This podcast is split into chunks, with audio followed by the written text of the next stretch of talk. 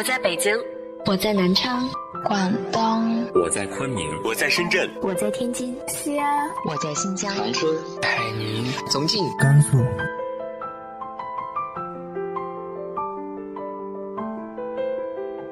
这里是 FM 幺八零八四，昨天的你的现在的未来，我是主播背着吉他的蝙蝠女侠。无论你在哪儿，这里都有我的温暖等你。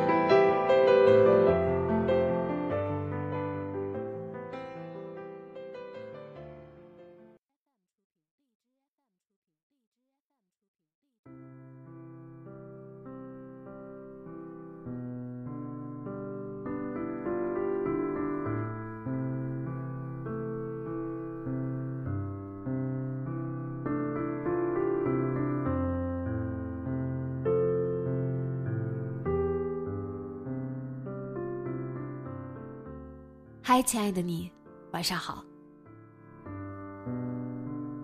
今天继续为大家带来的是来自于陆河的长篇小说《伤心诊所》。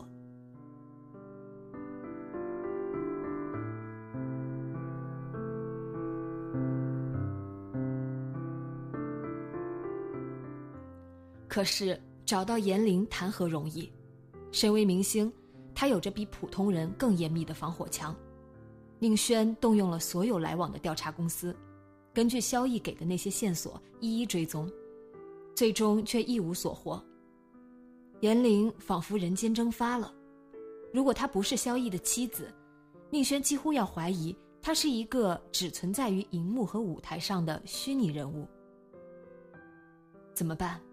宁轩发愁了几天，直到程峰打来电话，他才豁然开朗。程峰告诉他，相机和手机不用赔了，他可以删了那天晚上拍的照片，没有任何条件，也看不出有什么企图，似乎只是单纯为了向他示好。但宁轩暂无暇考虑这些。你是不是还拍了别的？那就不关你的事儿了。多少钱？电话那头一阵短暂的沉默，随即，陈峰发出一声干笑：“哈，你什么时候能尊重一下我？我可从来不干敲诈勒索的勾当。说起来，我还有记者证呢。对不起，是我失言。”宁轩诚恳认错：“嚯，真难得，你还是头一次跟我道歉。”程峰立刻开心起来，趁这个机会，宁轩紧接着问他：“你是不是也在拍严玲？他现在在哪里？”原来在这里等着我呢。我说怎么忽然态度这么好呢？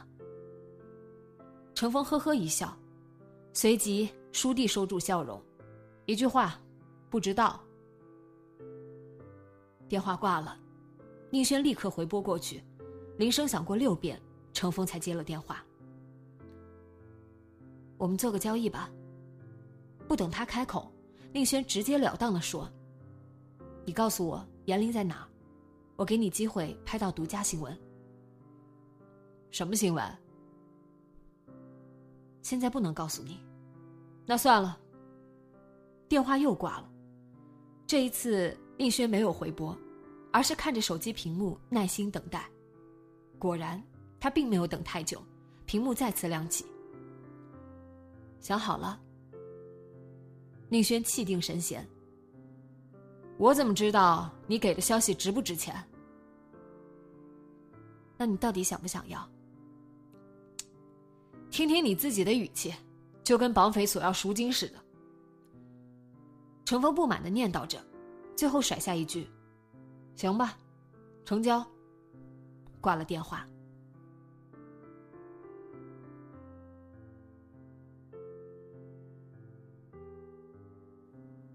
来开门的就是严玲本人，宁轩略感意外。抱歉，我来不及换衣服。严玲束好白色浴袍的腰带，往旁边的小吧台走，一面随手朝窗边的沙发一指，示意宁轩自己随意。他的态度带着自然流露的亲昵，仿佛他们是熟识多年的朋友。令轩在面朝落地窗的沙发椅坐下，这是一套跃层的宾馆套房，会客厅上方挑空，可以看见二楼的开放式卧室。偌大的房子里只有严玲一个人，没有助理，也没有化妆师和经纪人。已经是中午，落地窗的长窗帘却拢得严严实实，没有透进丝毫日光。室内仅靠一盏昏暗的吊灯照明。严玲端着两个白瓷杯走过来，在宁轩面前放了一杯。抱歉，我得抓紧时间休息一下，就不客气了。他双手捧着自己那杯，斜靠在对面的长沙发里，双腿随意伸着。抱歉，我只能给你半个小时，化妆师已经在路上了。从宁轩进门起，他就不停的道歉，礼貌的有点过头，态度却略显冷淡。他没化妆，皮肤白皙皎洁，整个人看起来却相当疲惫。相比那个常在偶像剧中睁着大眼睛扮演纯真少女的她，显得老态一些，也朴素的多。可能是恢复了自己的本来面目，也恢复了表情的自由，她看起来反倒比荧幕上更加美丽动人，目光深邃而冷静，有种摄人心魄的魅力，那是已经笃定于自身存在的三十岁女人才会有的眼神。宁轩发觉自己喜欢他。抱歉，之前拒绝了你。我不知道心理医生连这个都管，也不知道他还有另外一个心理医生。严玲把杯子凑到嘴边，露出礼貌的微笑。他从没提过你，倒是经常嘲笑那个耐心听他说疯话的院长。他人就是这样，刻薄的要命。自己却从来不觉得，他对自己也很刻薄。严玲微微扬了扬眉毛，不可置否。所以你是来替他澄清开脱的？宁轩捏着纤细玉舌的把手，端起白色骨瓷杯子，抿了一口，杯子里是温热的白开水。你为什么不肯见他？有必要吗？还得让他费心准备一套漏洞百出的说辞。就算是证据确凿的杀人犯，也有自我辩护的机会吧？宁轩说着，略微犹豫了一下，说：“你是害怕知道真相，还是为了惩罚他？”严玲从杯子里抬眼，目光锐利。医生，你来找我。就是为了给我做个毫不留情的心理分析。我不是心理医生，我只是不明白，为什么你连一点机会都不给他？真死心的话，尽可以跟他离婚。严玲露出坦率的笑容，比我想的好一点，我还以为你会卖力劝我别离婚呢。他把杯子放到一旁的茶几上，垂下双眼，手指抚过纤瘦的膝盖。他有没有跟你提过，我们俩认识十二年了？十二年啊，真是一段漫长的时间，尤其是三十岁之前的十二年。我和他之间，怎么说呢？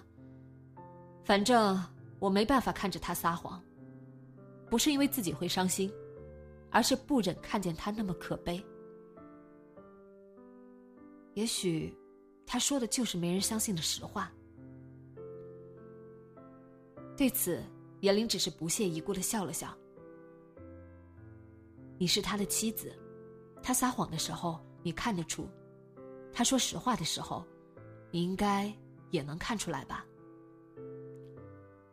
我没那个自信，现在没有了。别忘了，他是一个演员，演技也不像传言的那么烂，台词功底尤其好。以前他说谎的时候还会眨眼，现在已经克服了。严厉放下杯子，在沙发上盘起双腿，眼里缓缓露出笑意，轻柔纯净的微笑，不带一丝杂质，让人想到一朵形状完美的雪花，还有试图捡起雪花的小女孩。她看起来也像个小女孩。我刚认识他的时候，他就那样不停的眨眼，说他对我绝对没有企图。我看得着急，就反过来追他，一下就把他追到手了。严林双手捂在脸上，仿佛为了掩饰自己脸上的红晕。其实并没有红晕，只有一抹似有似无的笑意。那时候，他上大二，是表演系最帅的男生。我还没有考上电影学院，在学校旁边租了个小房子，每天去上各种补习班。后来我考上了，他出名了。再后来，我也出名了，跟他结了婚。他越来越有名，病也越来越严重。三天两头有人说我们俩离婚了，他就三天两头发疯骂人，给自己惹了一身麻烦。再反过来。自己跟自己过不去。他是抑郁症，不会伤害别人，只会伤害自己。严玲慢慢看了宁轩一眼，眼神带着掩饰不住的嘲讽。医生，你觉得他跟你说的话有几成是真话？至少超过一半。宁轩回答，又强调了一遍。我不是心理医生。严玲照旧没理会。这么高呀？还是你也被他的演技欺骗了？你不知道，有时即便他想说点实话，也会先掂量一下自尊心，然后他会稍微装饰一下再说出来，最后连自己也一道骗了。他有没有说过他什么时候开始看心理医生的？四年前，是七年前。严玲纠正道：“那段时间他有部电视剧在播，公司故意找人炒他的绯闻，他就每天晚上在网上搜自己的名字，看都是什么人在骂他，翻人家的微博，看人家的照片，经常快天亮了也睡不着，抱着电脑气得发抖，是真的抖，像打冷战那种。”后来，有一天半夜我醒来，发现他在剪自己的头发。就是他剃光头那次，宣称要摆脱外形限制，走硬汉路线。是因为头发剪得乱七八糟，只能剃光头。严玲深吸一口气，缓缓吐出来，竭力平静下来。他的头发后来长回来了，可我知道。他还有一些东西，再也没有长回来。我也是，到现在我还会经常半夜惊醒，梦见他那把剪刀对准的不是他的头发，而是脖子。说着，他抬头直视宁轩。医生，这就是你说的只会伤害自己，不会伤害别人吗？宁轩没有回答。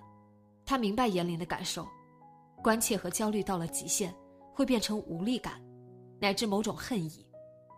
有些人无论你多么爱他，你就是救不了他。所以，你决定放弃他了。我很早以前就放弃了。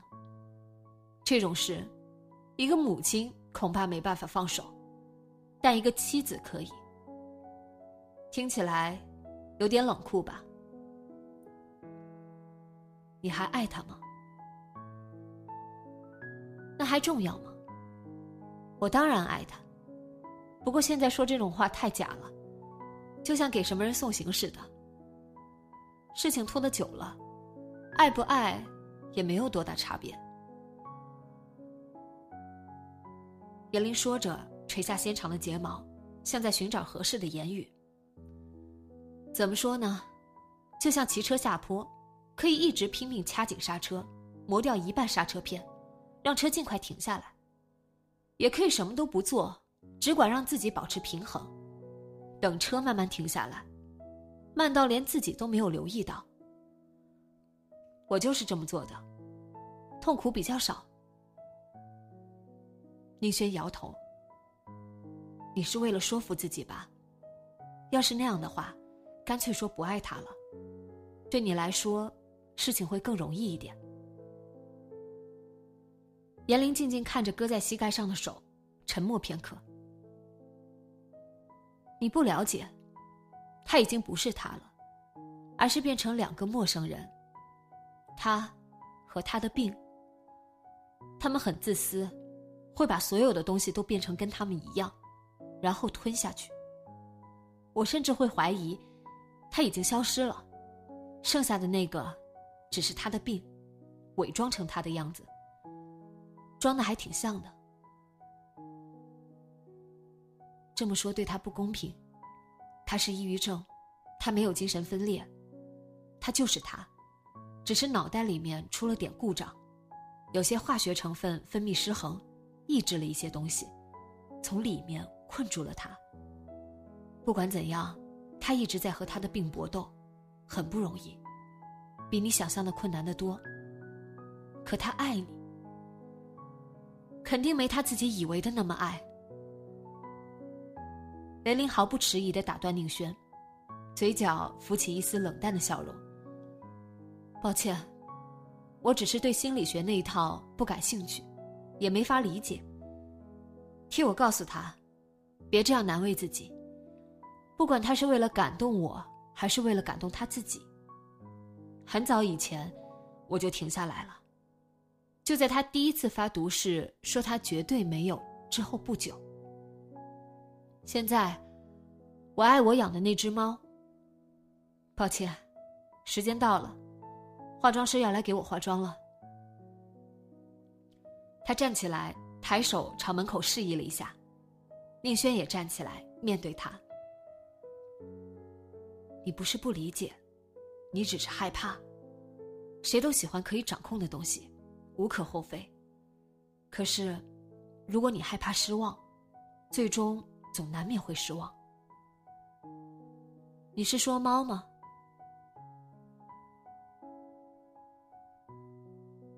算是吧。要是哪天你发现猫也不值得你爱，你可以考虑去买个盆栽。不过，即便是种一棵仙人掌，也未必就不会失望。好像是那么回事。谢谢你的忠告。严玲微微一笑，是她经常扮演的偶像剧女主角那种温柔甜美的笑容。宁轩径直往外走，他让他心痛。你会一直帮他吧？打开门的时候，宁轩听到严玲在身后说。转过头，看见他疲惫的站在沙发前，眼里微微泛着光。不会。一个妻子能放手，一个曾经的心理医生，更没问题。严林别过脸去，飞快的蹭了一下眼睛，仰起头。还是你赢了，我还以为自己不会哭。幸好下午我有几场戏要拍，那个不会演戏也不背台词的男主角，每次都要 NG 很多次，会把我的眼泪浪费光。到了晚上。一个人失眠的时候，我就没有眼泪了。林轩静静看了他片刻，他没有哭，不过看起来随时有可能。宁轩不想再打扰他，转身走出去，在身后关上门。地下车库里，萧逸半躺在副驾驶座里，双眼紧闭，依然保持着宁轩离开时的姿势，似乎睡着了。宁轩打开车门，又砰的关上，他也没有动一下。你不上去吗？萧逸没有回答，但宁轩知道他没睡着。要是睡着了，刚才关车门的声音会让他惊跳起来。他哭了。萧逸依旧没有反应。正值中午的退房时间，周围不时有车驶离，车灯扫过墙上的反光标志。引擎声回荡在空旷的地下空间里。许久，萧逸终于睁开眼睛：“你怎么办到的？说我准备割腕自杀，居然也能奏效？”他的语气带着惯有的轻慢，让宁轩很想痛骂他一顿。但他们的关系显然还没有亲近到可以吵架的程度。他压下怒气，耐心的说：“上去找他吧。你不是很想见他吗？我看得出，他其实不像表面上那么坚决。你不了解他。如果他还想相信我，就不会哭。”萧逸慢吞吞坐起来，还伸了个懒腰。你不知道，他从来不是那种多愁善感的人，只有演戏的时候才会允许自己放开了哭。平常吵架的时候，他总是嘲笑我太脆弱，说吵就吵吧，没事就吵哭了，分明是陷他于不义。他只有真的死心了，决定好了，才会哭。我知道，你到底要不要上去？宁轩忍无可忍，你宁可坐在这里像一头恐龙那样去思考，也不肯上去面对面跟他把话说出来。还有必要吗？现在，他大概连看看我会撒什么谎的好奇心都没有了。萧逸越过旁边空出来的车位，久久望着酒店入口那边。前段时间，每天还能见到他的时候。每次开车回家，我都像这样坐在车里，害怕回家，害怕跟他说话，还有他看我就像看空气的眼神。为什么两个人会走到这种地步？为什么他就不能相信我？因为你们都只想着逃避，一个害怕冲突，一个害怕失望，说几句话有多难？如果你问心无愧，哪怕是吵架。也能反过来安慰他，让他愿意试着相信你。宁轩停顿了一下，决定把话说出口。除非你是心虚，问心有愧，害怕从他身上看见自己不愿意承认的事实。萧逸转头看着宁轩，眼神略显受伤，随即又别过头去，似乎想说什么，犹豫片刻。最终还是什么都没说。既然你上不去，我送你回去。林轩发动车子，左转驶向出口的时候，从后视镜里瞥见一辆黑色越野车跟在后面。他按了一下喇叭，伸手到窗外挥了一下。怎么回事？萧逸看一眼后面，那辆车停了下来，消失在弯道的后视镜里。是程峰，上次偷拍你的那个狗仔。要不是他，我找不到严玲。作为交换条件，我告诉他，今天我会带你来这里。过两天他大概会发条新闻，说你来找严玲什么的，你别介意。不会，怎么会呢？你好歹拿我跟他们换了点有用的东西。萧逸望着挡风玻璃前面。刻薄的笑容从脸上一掠而过。我早就习惯了。说实话，只要你有个还算正常的头脑，就会觉得，当明星是一件挺难堪的事。那句话是怎么说来着？唉，原话我不记得了，大意是说，明星身上有商品属性，既然公众花钱买了商品，就有权了解商品是不是货真价实。说的真不赖。我就是橱窗里的奶油蛋糕，装在银盘里的烤鸭，私生活，纯属笑话。自尊心，没听说过。用不着这么激愤，他拍他的照片，你过你的生活。既然想要高清镜头拍你的特写，就免不了让人看见黑头和黄褐斑吧。听起来。倒像是我活该。宁轩没说话，只管专心致志的开车。这世上的事没那么容易，不可能光尝甜头，总有一些副作用。车驶出地下车库，转上春节前略显空旷的马路。其实，你也不相信我吧？萧逸忽然说。空荡荡的十字路口，红灯依旧静止的亮起。宁轩踩下刹车，按下手刹。过了片刻，他才留意到萧逸略微侧着头，似乎一直在等他的回答。我相不相信不重要，他说。也对，你完全有理由不相信。我是演员嘛，好笑的是，有时候我自己都不一定知道。自己什么时候是在演戏，什么时候不是？包括发毒誓的时候。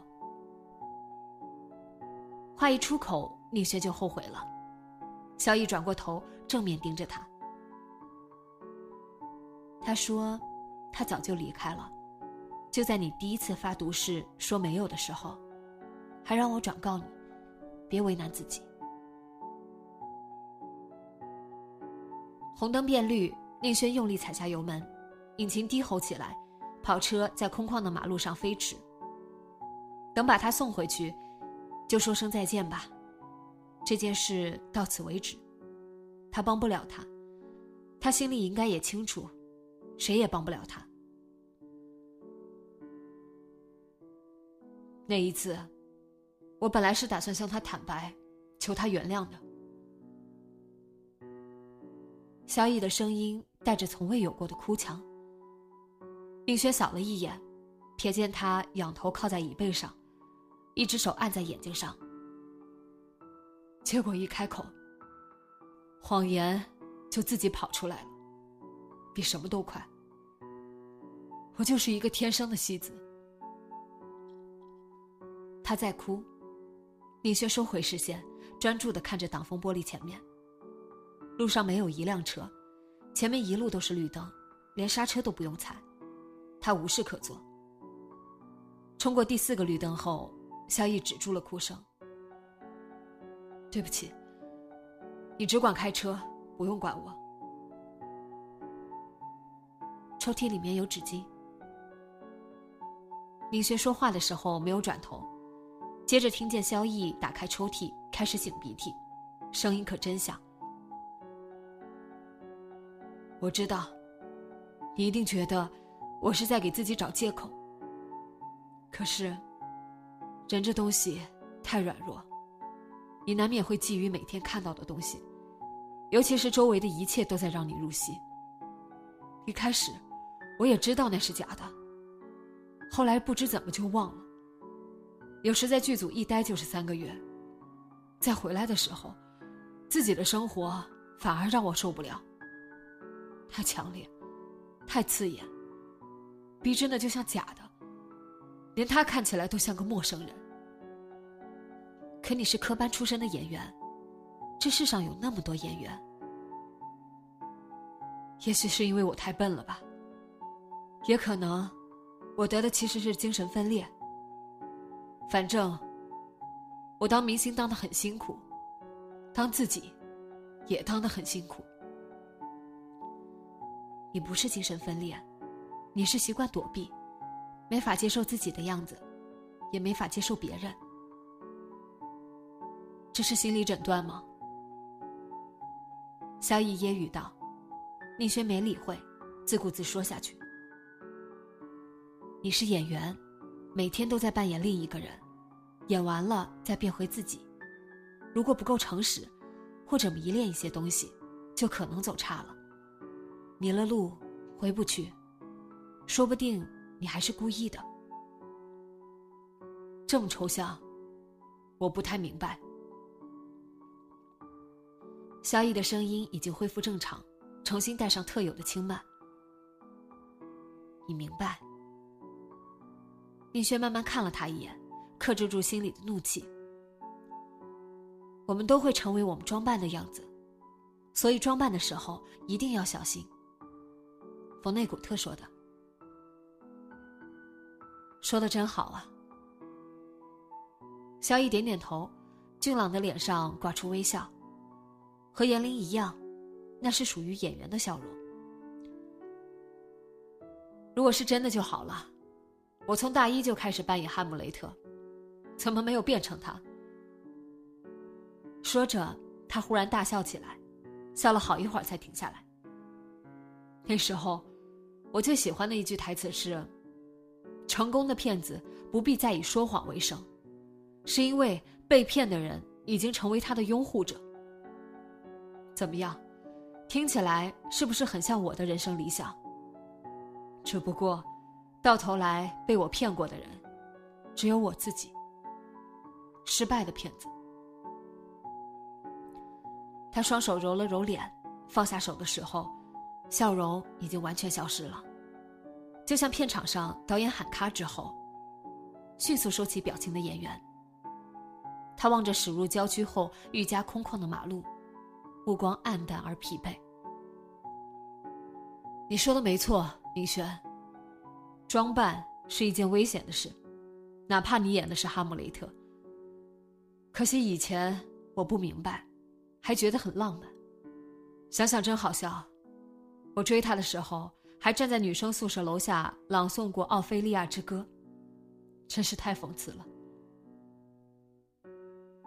不是他追的你吗？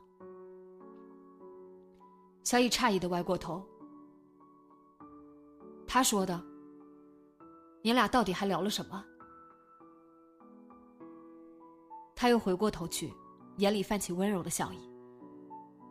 他经常说是他追的我，我们俩还争论过几次。一开始是开玩笑那种，后来类似的记忆偏差多了，又牵扯了一些谎言啊、誓言啊、误解什么的，就变成了争吵。可能是我们俩记性都太差了吧。过去的事，我们都忘了大半，又分别记得不同的部分，听起来都不像是同一个记忆。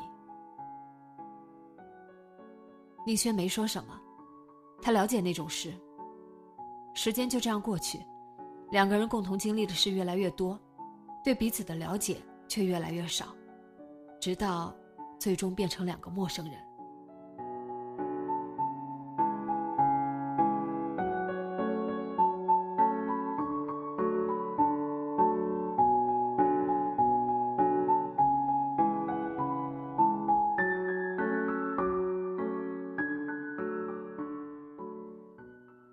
萧逸和严玲的结局到底是怎样呢？